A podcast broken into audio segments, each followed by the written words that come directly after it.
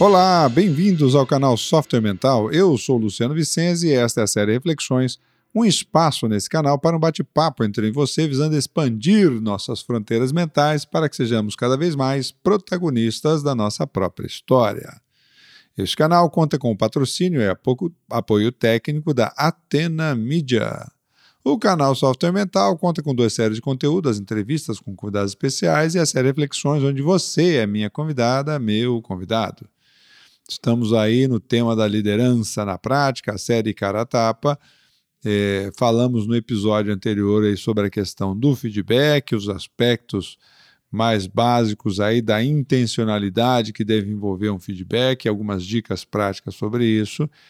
E agora a gente vai dar sequência falando sobre desenvolvimento de competências, ou seja, justamente o feedback é uma das ferramentas possíveis para o gestor, para o líder, desenvolver as competências do seu time. Mas o que é que significa desenvolver competências do time propriamente dito?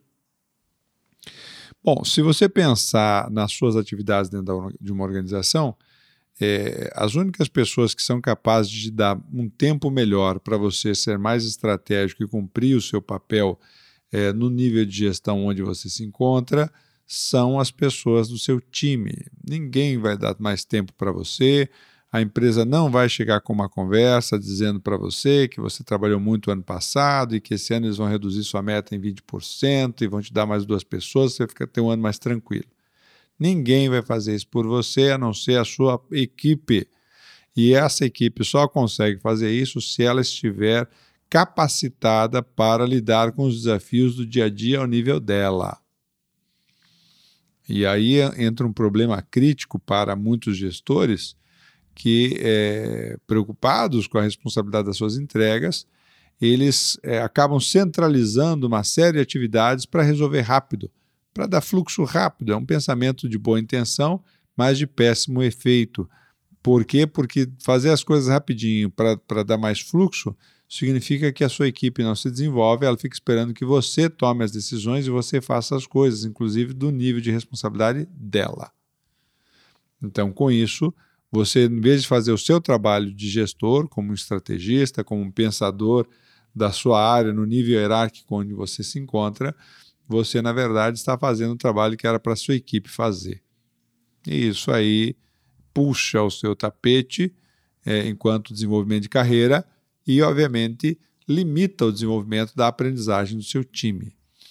Então, é, o desenvolvimento de competências ele entra justamente nesse aspecto para que a sua equipe tenha a autonomia, a capacidade e os recursos para realizar as tarefas no prazo e na qualidade requeridas. E você é um facilitador ou uma facilitadora disso. Você entra para facilitar esse processo. Então, você precisa de entender quem é quem na sua equipe, entender quais são as, os desafios e as limitações e ajudar essas pessoas a pensar sobre essas limitações a fim de que elas tenham mais experiência sobre aquilo e com a experiência elas possam desenvolver competências. Você só pode dizer que alguém desenvolveu alguma competência, seja a sua equipe ou seja você mesmo, se passou a fazer as coisas de uma forma diferente. Se você atua do mesmo jeito há muito tempo, significa que você não aprendeu, não está aprendendo muita coisa, não. Está meio estagnado no mesmo lugar. Para você dizer que você de fato está se desenvolvendo, você precisa começar a fazer as coisas de uma forma diferente. E esse mais, dif mais diferente deve estar relacionado ao nível da sua eficiência, da sua eficácia e da sua efetividade. Da mesma forma, a sua equipe. A sua equipe, você só pode dizer que a sua equipe está aumentando a competência se é a sua equipe está fazendo as coisas de uma forma melhor, mas com um nível de produtividade maior. E aqui vamos jogar por terra essa história que produtividade é fazer mais com menos. Produtividade é fazer mais com os recursos que tem. Vamos colocar as, as definições corretas aí nessa história. Não dá para fazer bolo sem farinha.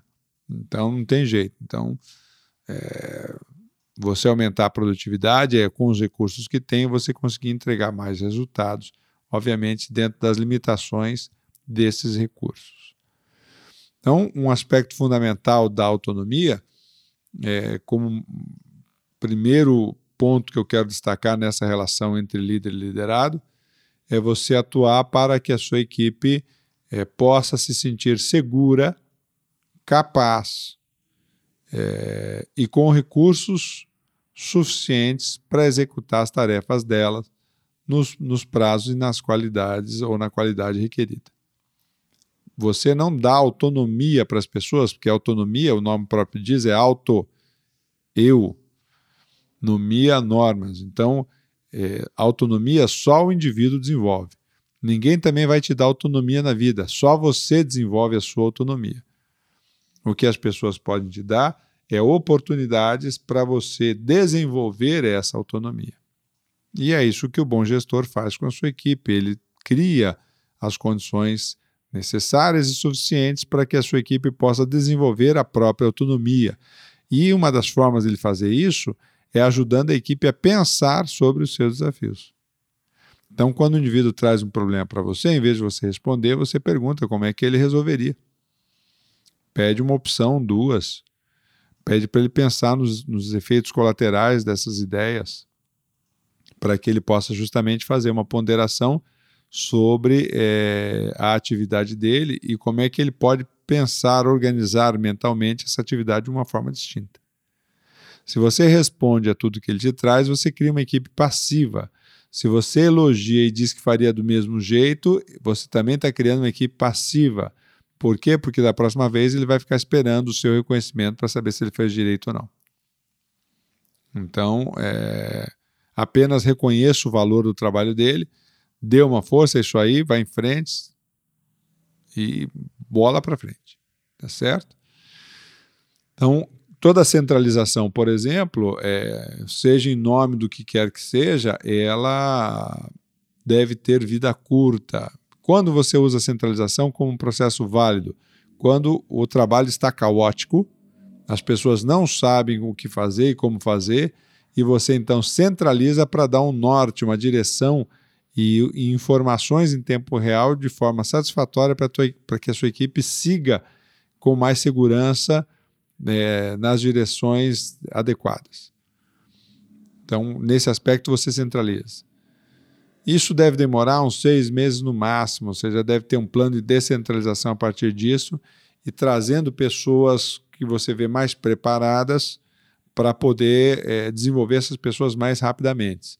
Então, diferente também do que às vezes pensa aí, algum, algum senso comum, é, quando você vai desenvolver seu time, você tem que começar pelos mais preparados. Para quê? Para que esses caras comecem a te ajudar a desenvolver os outros.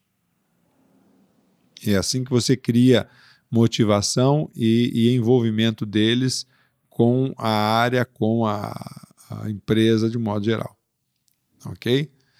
Então, para que o, o, time possa desenvolver essa autonomia, é preciso que é, as pessoas possam trabalhar juntas e, e, e com a devida competência para atingir as metas dentro do trabalho coletivo e é papel aí do gestor contribuir para o desenvolvimento dessas competências individuais e ajudar a fortalecer a equipe como um todo, como um todo, para que a equipe tenha então ou sinta a capacidade de entregar as metas é, dentro daquilo que foi planejado, dentro daquilo que foi analisado. Então, em, em se tratando do desenvolvimento de competências, ou seja, o desenvolvimento da autonomia por parte da equipe, a equipe precisa perceber claramente que tem essas capacidades e recursos para executar as tarefas e o gestor fornecer a capacitação, o suporte e o acompanhamento para que isso aconteça, considerando a maturidade de cada liderado. Porque você tem normalmente pessoas com tempo de casa diferente, com nível de preparação diferente, com competências diferentes, com ambições diferentes, motivações diferentes. E é importante que você conheça a maturidade do seu time para você poder, então, ajudando cada um deles a dar um passo além na sua própria carreira e, com isso, é, resolver os desafios da área. É, aliás, é, é bom que se diga que o gestor ele tem como uma função fundamental ser um conector organizacional. Isso significa que ele deve atuar mais nas conexões da área dele com outras áreas ou com o cliente do que internamente com a própria área. Há um erro aí de identidade, e isso normalmente acontece porque o indivíduo veio daquela como uma ascensão.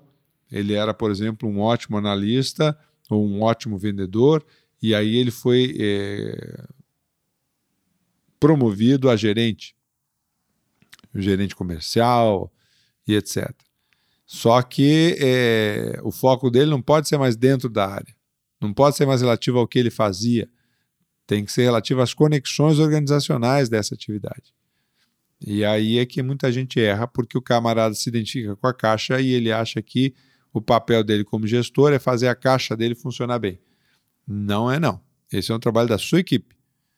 O seu trabalho então é preparar a sua equipe para isso. E você precisa estar olhando as conexões da sua área, da sua atividade, do seu processo, do seu produto com os demais stakeholders relacionados a ele, seja no âmbito interno ou externo à organização, para que essas, essa, essas fronteiras fiquem mais afinizadas, fiquem mais fluidas, com menos ruídos e menos conflitos. Então, como é que você faz aí esse desenvolvimento de competências? Você vai usar ferramentas como capacitação, como feedback, como treinamento, como aprendizagem com os colegas, como leitura de livros, aquelas famosas práticas lá da, da, da etc. e tal, mas direcionando o desenvolvimento de competências para a estratégia do negócio. Sejam as estratégias é, básicas, né, os, as competências básicas do processo, que a gente chama de qualificação, seja as competências de diferenciação, aquelas competências que ajudam a posicionar melhor a estratégia do negócio no mercado. E o desenvolvimento desse, desse nível precisa que o, é, exige do gestor um olhar para fora, exige do gestor um olhar que considere a sua realidade é, do ponto de vista macro, do ponto de vista sistêmico, ok? Falamos já no episódio passado que, por exemplo, o feedback tem que trabalhar os, os é, de pertencimento, de competência, de valor e respeito, né, relativos a, então às necessidades interpessoais do indivíduo, e, e, e, sempre com uma, com uma, uma abordagem que vise é, facilitar o desenvolvimento desse indivíduo e que ele saia empoderado das sessões de feedback. Muito bem. Do ponto de vista do desenvolvimento da autonomia em si, é, é importante aí que, é, para que a, proximidade das relações entre líder e equipe ocorra de uma forma mais fluida, é importante que o líder se posicione sempre de, uma, de igual para igual com a sua equipe e que a equipe possa se sentir de igual para igual com o seu líder. É, como a gente sempre fala, mudam as responsabilidades, mas essa questão hierárquica, ela é, manda quem pode, obedece quem tem juízo, está totalmente fora de, de, de tempo já, esse tempo já passou. Então, essa, essa, essa postura de igualdade, ela se baseia num relacionamento simples. Eu não sou melhor que você porque eu sei alguma coisa que você não sabe, eu não sou pior que você porque eu não sei uma coisa que você sabe. Então a postura é sempre de igualdade e a melhor forma de estabelecer essa relação de igualdade é através do diálogo e do livre ambiente para fazer perguntas quando eu não sei ou quando preciso entender mais alguma coisa. E dar liberdade às pessoas que trabalham comigo e à minha equipe de me perguntar o que não sabe e quais são as alternativas possíveis ou possibilidades ou cuidados que devem ser considerados para poder buscar uma, uma resolução mais efetiva. Ok? Importante que dentro das relações aí de igualdade, no, no contexto da autonomia, é, essa, essa, condição de igualdade não tem a ver com é, conceitos relacionados à felicidade, por exemplo.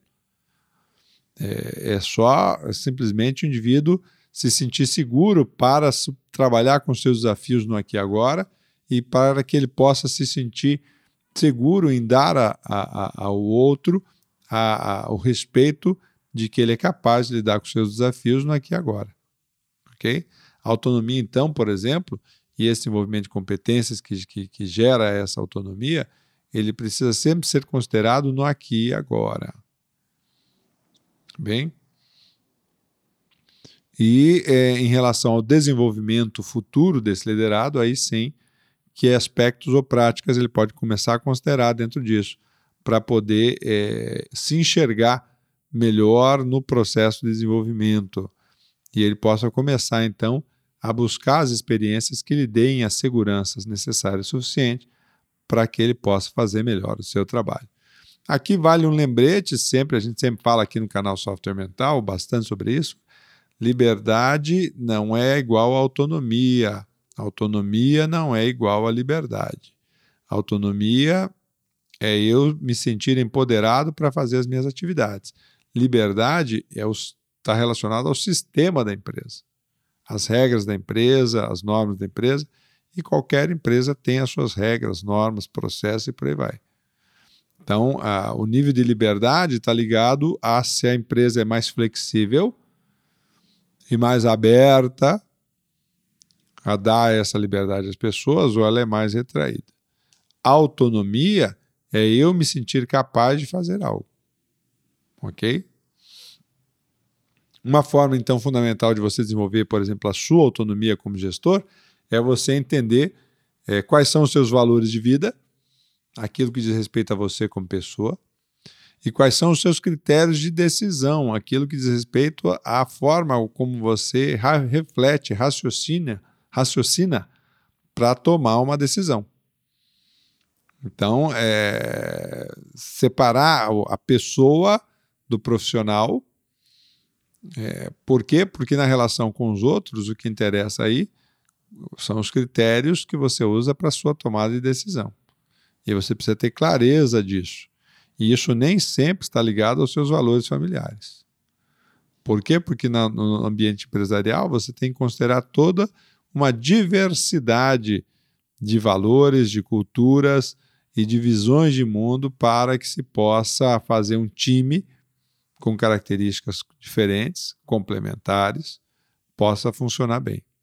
Então, o desenvolvimento de competências ele tem que ser alinhado com a estratégia e você só vai verificar na prática se ele aconteceu se o time está trabalhando de uma forma diferente, se, se o time está se movimentando e realizando ou pensando as suas atividades de uma forma diferente. Tá bem? Essa, esse é um caminho fundamental para que, se o time assumir o nível de desafio que ele tem no nível dele, você possa assumir os seus desafios no seu nível hierárquico e estratégico. Muito bem, pessoal, estamos chegando então ao final de mais um episódio do nosso podcast, da série Reflexões, porque tratamos desses temas aqui no canal Software Mental, porque confiamos que o mundo é um cenário de oportunidades para quem expande as suas fronteiras mentais e você merece aproveitar essas oportunidades. Entre lá no nosso site, sempre tem bastante material para vocês, www.softwaremental.com.br. É, divulgue aí os nossos conteúdos, isso sempre nos ajuda. Um abraço e até o próximo episódio. Tchau!